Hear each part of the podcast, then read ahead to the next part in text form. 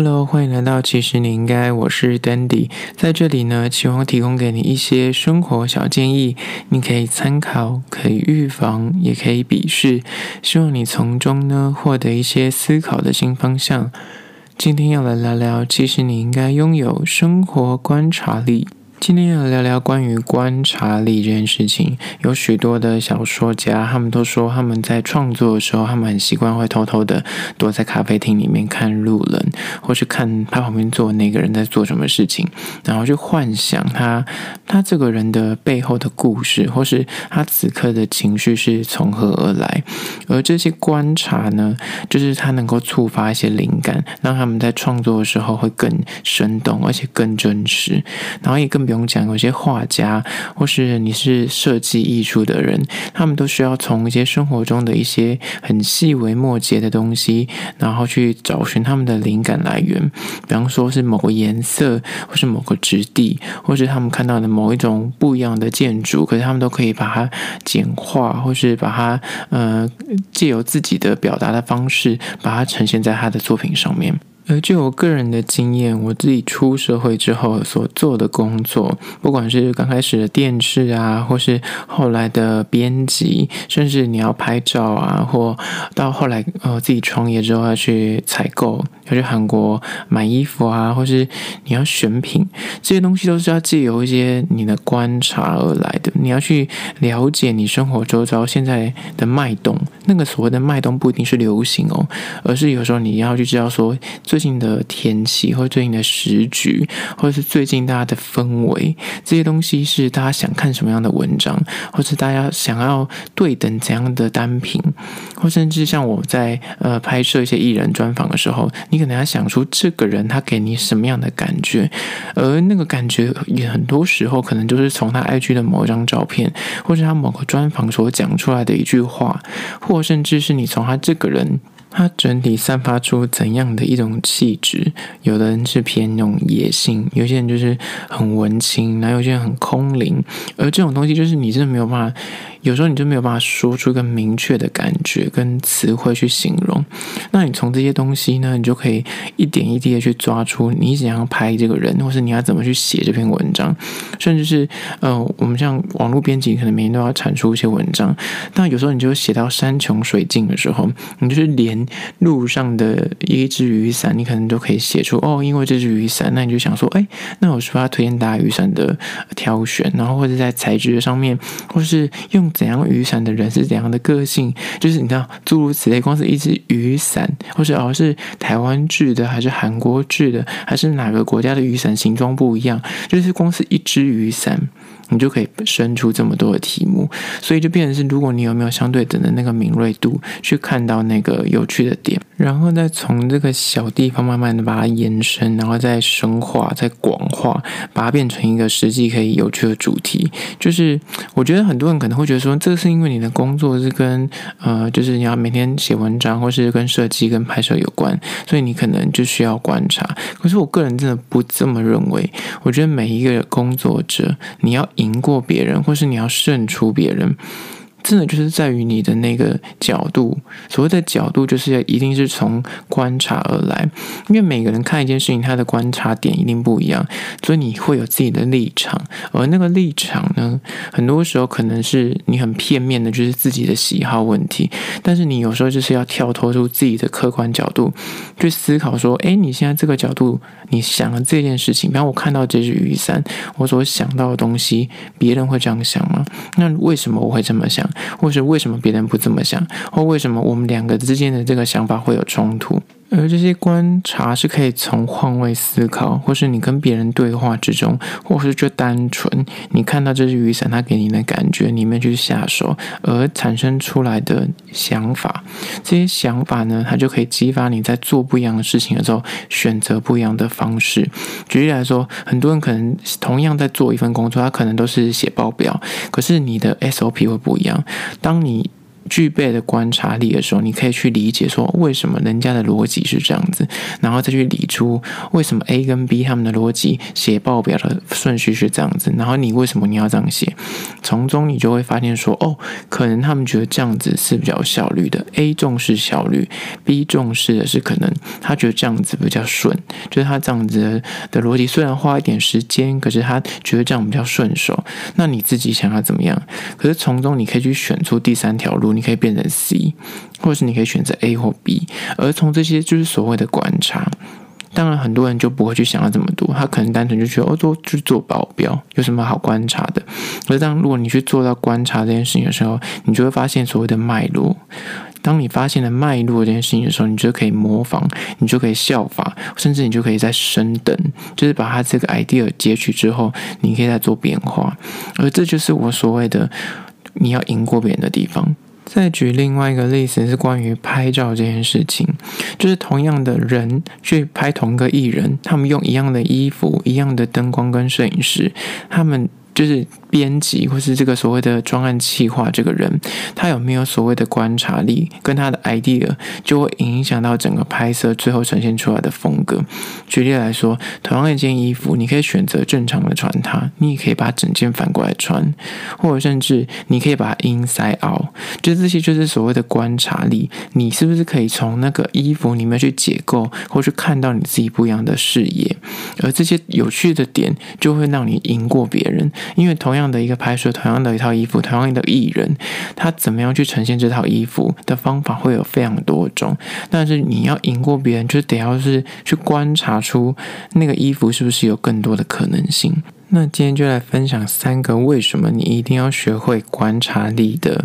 优点。一个就是在于说，你就赢在有人味。什么叫人味呢？是人类的人，味道的味。就你会赢在，你会比别人更有那种懂得人的那个感觉。因为讯息是死的，你看到的东西都是固定的，每个人看到都是一样的东西，它只是角度可能不一样，但是人是活的，所以呢，你。对于每一件事情，你你用自己去带入一些情感面，或是用自己的感官去投射在那个物品里面的时候，你就会发现，你得到的回馈不会是单纯的，就是刚刚所看到那一支笔，你可能可以有联想，就是很多人说说什么小王子那个是你看到的是帽子还是大象一样的意思，就是观察，你是不是可以观察出它有可能更多的可能性，或是你从不一样的角度去看出一些新的事业，而这些东西都会让你在工作上，或是在不管是在生活上，你可能可以找到更多的趣味。嗯，同样的，可能大家都在看一本书，可是你就是可以从那个书中去找到你觉得有趣的点，去跟大家分享跟见解。那我就觉得那是厉害的地方。举例来说，我当初为什么设设定这个叫做“其实你应该”，那是五六年前那时候在写文章的时候，我就觉得说。我想分享一些大家就是不会察觉的一些有的没的小小的提点，而那个提点可能就非常无聊，无聊到就是你可能觉得说你干嘛跟我讲这件事情可是不得不说，有些人就真的不就就会觉得那件事情他做不来。举例来说，就一个人去看电影，或是一个人去自助旅行这件事情，对于有些人来说，他可能就是轻而易举，就是感觉跟喝水一样简单。可是对于某些人来说，他们就觉得，诶。我从来不会想做这件事情。那我说的所谓的观察就在这里。那为什么你会发现说，有些人对于这件事情他就会觉得很简单，有些人就会觉得说这件事情对他来说他做不来？我当初会设计出这些主题，就是基于我自己个人出发。我觉得这些这些点子，就是一个人去看电影啊，或者一个人去逛街购物啊，或一个人去自助旅行，对我来说蛮简单的。可是就我跟别人聊天的过程中，我发现对于他们来说是觉得很天方夜谭，或者觉得很很难执行或很痛苦。那我就会发现到这个有趣的点，把它写成文章。所以这就是所谓的观察。如果我当初没有去意识到这个差异性，或是意识到这些不同，那就不会有对等的文。文章，而这些因为观察而得来的一些点子，我觉得它不一定是就像我说的，一定是你一定要做创意的工作，或是你一定要做一些每天在发想的工作。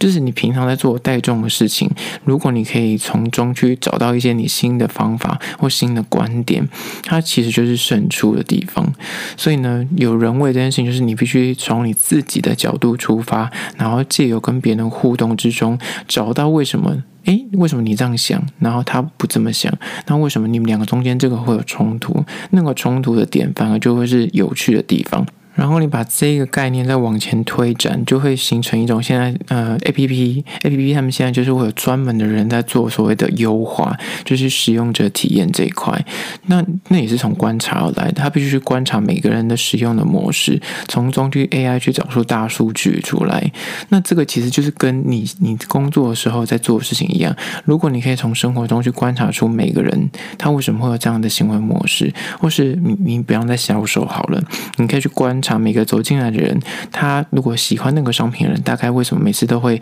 怎样询问，或是他会有怎样的试穿的动作，或是他会怎样的付钱的方法？那这些东西都是你可以累积起来成一个 data，到后来你就会知道说，从这些观察中，你就可以归纳。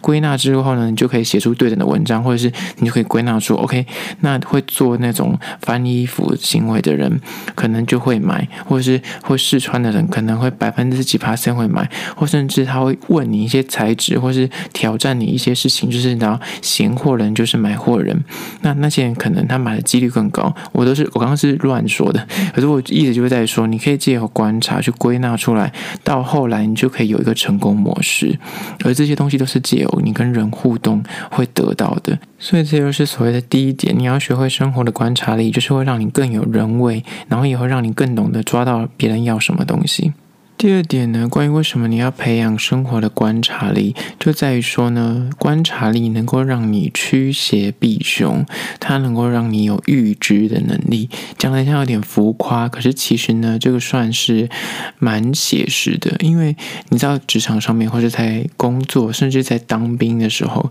或者在女生之间的那种小剧情。很多呢，就会有那种不会看人脸色的所谓的那小白目们，他们这些人呢，就是可能不知道为什么，他们就是可能比较活在自己的小世界里面，然后就比较不懂得察言观色，很多时候可能别人都已经。生气了，或是别人已经不耐烦了，可他们还是自顾的在做